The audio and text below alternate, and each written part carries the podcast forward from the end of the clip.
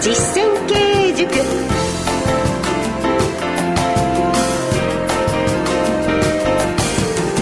ご機嫌いかがですか？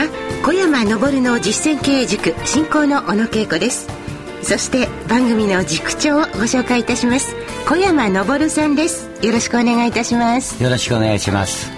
株式会社武蔵野代表取締役社長の小山昇さんはカリスマ社長として経営者や企業向けに全国で数多くの講演そして執筆活動をなさっています。さて今日は好評企画といたしまして小山さん小山さんの会社の武蔵野さんの社員の方にご登場いただきたいと思います。今日はどんな方来てくださってるんですか？今日はですね、はい、去年ですね入社しました新入社員を連れてきました。そうですか。経営サポート事業部ですね、あの日本経営新賞を受賞きっかけに拡大しまして、はい、この経営サポートはあの中小企業の業績アップのお手伝いしてるんですがそこでスタッフをしております。なるほど。美しいお嬢さん出てきましたので。それは楽しみです、はい、若い女性社員。若いんです。はい。お楽しみにこの後ご登場いただきます。小山昇の実践経営塾。この番組は株式会社武蔵野の提供でお送りします。株式会社武蔵野は全国の中小企業が最短距離で業績を伸ばすお手伝いをいたします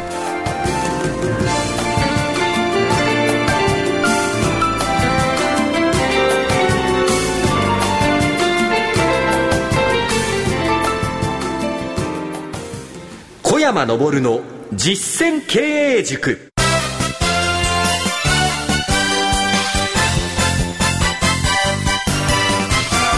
株式会社武蔵野代表取締役社長の小山昇さんとお送りしております。小山昇の実践経営塾では経営者をサポートするお話特に中小企業経営者の皆様に役立てていただけるそんな情報をお送りしております。さて人材育成社員教育をテーマに2回シリーズでお送りします。その中で今回は新卒採用新人教育に焦点を当ててみたいと思います。ゲストの方にお越しいただいております。株式会社武蔵野経営サポート事業部の上田さゆみさんです。上田さんよろしくお願いいたします。上田と申します。よろしくお願いいたします。お願いいたします。小山さん上田さんはどんな社員でいらっしゃいますか？明るくて、頑張り屋ですね。わすごい上田さんすごいじゃないですか。社長にも素敵な紹介の言葉をいただきましたがあの上田さん入社1年目ということですよね。はい、はい、昨年新卒で春に武蔵野に入社しました、はい、現在は経営サポート事業部で各種セミナーの準備と運営の仕事をさせていただいております。はい。1年目ということですから新卒採用新人教育について今日はお話を伺っていきたいと思いますさて、小山さんの会社、武蔵野さんでは、新卒採用、そして中途採用、それぞれ考えを持っていらっしゃると伺ってるんですが、そこから小山さん、伺ってよろしいですか？そうですね。新卒採用については、基本的に価値観の合う人って、ですから男性の場合はですね、酒が飲めて、遊んでて面白い人。学歴じゃなくてこちらが中心。遊んでて面白い人？はい、はい、女性は私が独身だったら口説いちゃうそういう基準なんですよ。魅力的なあの方ということですね、はい。それから中途採用については、社会人経験があって、1、2回ですね、いろんな会社に勤めたことがある人。はい。そういう方を採用しております。はい、わかりました。それぞれ採用に対する考えを小山さんは持っていらっしゃるわけなんですが、そんな会社に入社された上田さんにまず伺いたいんですが、はい、この株式会社武蔵野さんを志望した理由、ここに入社したいなと思った理由から伺っていいですか？はい。きっかけは、と、小山と親しいある社長のカバン持ちを私がさせていただきまして、はい、その際に懇親会の席で小山と知り合いました。はい、でそこでいろいろ話をして、小山のもとで働いてみたいと感じたことと、そのカバン持ちをさせていただいた社長から、武蔵野は君に合ってる会社だよというふうに言っていただきまして、はい、それでぜひ働いてみたいなと思いました。はい、なるほど。あ、じゃあ普通、インターネットでこう求人を探したりするんですが、そういう方法ではなかったんですね。じゃよほど小山社長、魅力があったんですね。はい。はい。もう満面の今、笑みでお答えいただきましたが。でもあの、小山さん、こういったあの、新卒を採用する時の、あの、株式会社武蔵野さんの流れというのがあると思うんですが、教えていただけますか？まず最初にセミナーをやります。はい、これには私毎回出て話をしてるんですね。はい。それからあの、ホームページで学生に、えー、武蔵野を選んでいただくんです。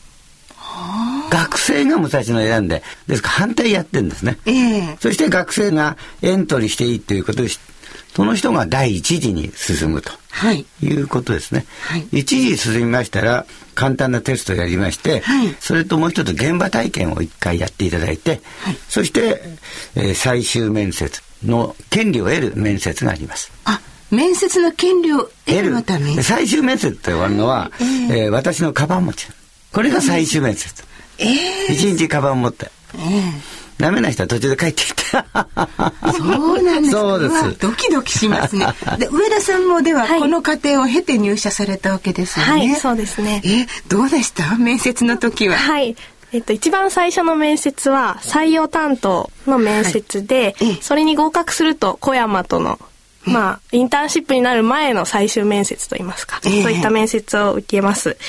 で、その面接の時に、今までで一番困ったことは何ですかっていう質問があって、えー、私すごく緊張してまして、今が一番困ってるよって 思いながら答えたのを覚えてますね。そうですか、はい、その反応はいかがでした？その時。面接の時ですよね。はい。うん、えっ、ー、と、表情は出さないで、うなずいたりとかもしないでずっと無表情で聞いてるのですごく怖かったというか緊張しましたね本当にそうですか、はい、ドキドキしますね、はい、2回目の面接はですね3名でやってるんですが、はい、うなずいたりすると学生がですね調子に乗るんで不公平にならないように、ええ、3人とも無表情でやるように苦労してます。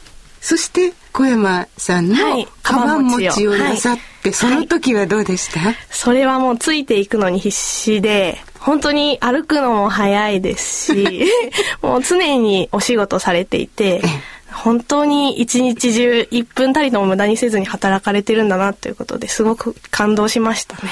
はい。そうですか。はい、そういえば小山さんも本当にあのいろいろな方仕事の現場にね、連れていらして、それがまあ勉強にもなるし、面接にもなるということですね。そうですね。えー、何かあの、インターンシップのようなことと思ってよろしいんですか？テストとかですね、質問ではわかんないですよね。えー、だから、カバン持って歩かせれば、大体見えますから。なるほど、そこが面接と。はい。入社前はどんなことがあったんですか？はい。入社前の研修は自分が大学4年生の6月ぐらいから月に1回ぐらいずっと定期的に内定者全員が集まって行ってまして、まあ、井の頭公園でトイレ掃除をしたりですとか、まあ、武蔵野の文化についていろいろと勉強させてもらいました。中でも一番印象に残っている研修は、小山から課題を与えられて、その課題が達成できたら、焼肉をご馳走してやる。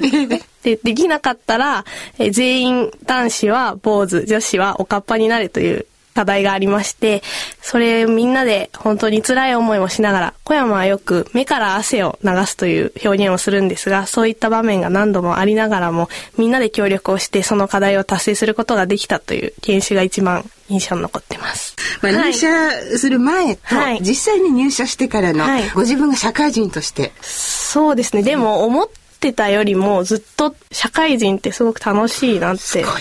思います、いろんな方と出会えるし、ええ、学生時代いかに自分が時間を無駄に過ごしてたかなっていうことをすごく感じますね。特に小山さんのそばにいると、はい、小山さん時間全く無駄になさらないですもんね。そうですね。はい。それを目の当たりにされたということですね。はいまあ、まだまだお話を伺いたいんですけれども、あの、ぜひ、あの、もう一回ご登場いただいて、はい、このお話の続きを伺ってもよろしいですか？はい。はい、ありがとうございました。小山昇の実践経営塾。それでは小山さん、今日の一言お願いいたします。まずですね、内定者の時にやることはですね、はい、理不尽な思いをさせるって。これ今大切にしてるんです、はい、今の学生さんってそういう思いしたことがないので、できるだけそれともう一つはストレスをかける、内定時代。ですからすぐ落ちちゃう人もいるし。なるほど。これはですね本当に大切にしてるんですね。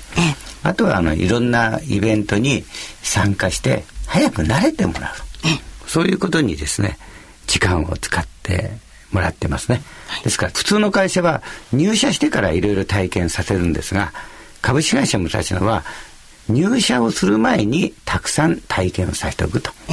こういうことで。ですから、入社したらもう即戦力ですから。すごいですね。ええー、上田さんも本当に楽しく、はい、こき使ってます。あ、違う。私がこき使われて。家来ですか、上田さんの。小山さんの講演は、上田さんがセッティングされるわけですから、小山さんが働かされてるということですね。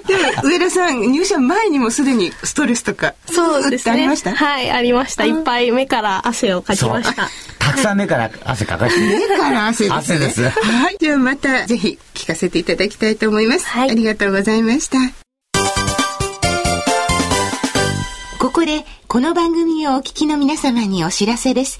株式会社武蔵野が運営する小山昇の経営者コミュニティ。このコミュニティページがパソコンやスマートフォンからご覧いただけるんです。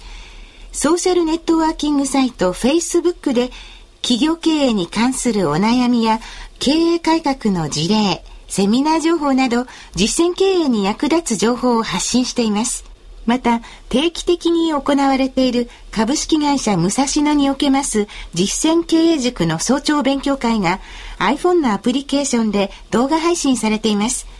実際に参加されたお客様からも大変ためになると大評判の勉強会ですでに7000ダウンロードを突破しています。小山さんの経営ノウハウがいつでもどこでも学べますので、iPhone をお使いの方は iTunes で気軽にダウンロードしてくださいね。詳しくは小山昇で検索してみてください。その他、株式会社武蔵野のホームページでは経営に役立つ情報が満載です。皆さんこの機会にぜひチェックしてみてください。以上、お知らせでした。今日は株式会社武蔵野経営サポート事業部の上田さゆみさんにお越しいただきました。ところで、この番組のリスナーの方からのリクエストでですね、恒例のこの質問をしたいと思います。上田さん、小山社長、どのように見ていらっしゃいますか？本音を教えてください。はい。と私は経営サポート事業部で仕事をしているので、すごく小山の近くで仕事をさせていただいてます。小山がよく自分でも武蔵野で一番働いてるのは自分だっていうことを言うんですけど、あのまさにその通りだなと思ってて、誰よりも働いていらっしゃいますし、それに何より社員に対してすごく愛があるなと感じてますね。そうですか。怖くありません？怖くはないですね。はい。ということですか？